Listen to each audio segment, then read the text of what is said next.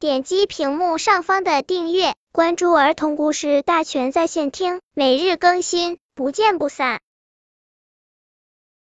本片故事的名字是《袋鼠奶奶的蛋糕》。袋鼠奶奶老了，背开始驼了，手脚也有点不灵便了。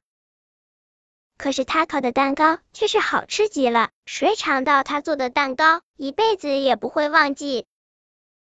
一天下午，黑熊夫妇带着他们的儿子来袋鼠奶奶家做客。袋鼠奶奶在厨房里忙了整整半天，她烤制了一个圆圆的大蛋糕，上面有奶油做的花，每朵花上还镶嵌着一颗鲜红的樱桃。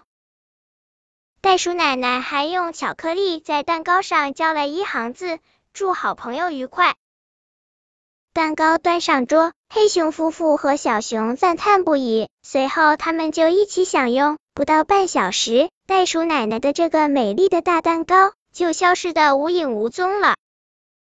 小熊问袋鼠奶奶：“您忙了整整半天，可我们才半小时就把您美丽的蛋糕吃掉了，你不感到惋惜吗？”